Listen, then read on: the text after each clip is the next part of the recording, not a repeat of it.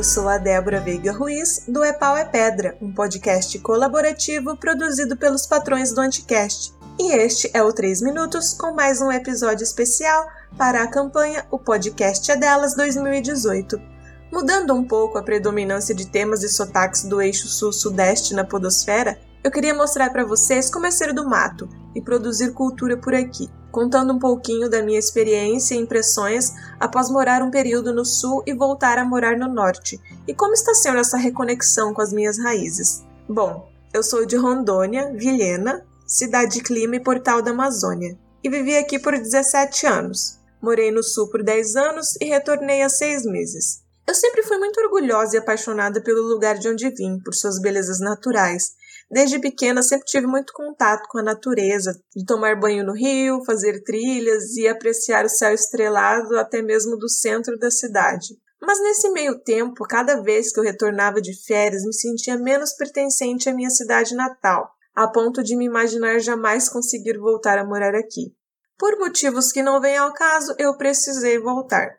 Foi um processo de aceitação, de que eu precisava voltar e estava tudo bem. Eu poderia ir embora depois, tanto que me dei até um prazo de um ano. E cá estou, seis meses depois, sem saber se realmente quero ir embora ou não e para onde ir. Então, desde que eu voltei, eu comecei a me reconectar com duas coisas que sou apaixonada: natureza e cultura. Cultura.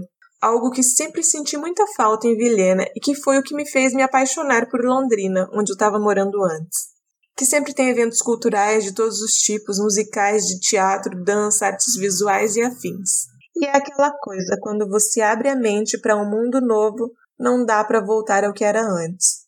E eu entrei em contato com esse mundo novo de diversidade cultural e quando retornei a Vilhena descobri algumas iniciativas novas nesse sentido e deu aquele quentinho no coração e um pouco de esperança.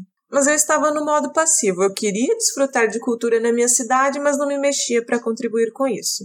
As cidades aqui da região norte são muito novas em sua maioria. Vilhena completou 40 anos em 2017. É um lugar ainda no início do seu processo de construção de identidade cultural.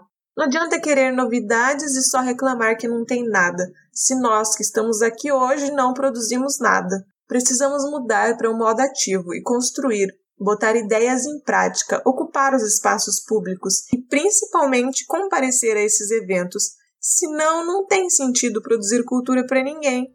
Mas eu sei que é um processo lento, de formiguinha, que estamos plantando a semente para os nossos filhos, sobrinhos, netos terem essa vivência desde cedo, vivência que eu não tive.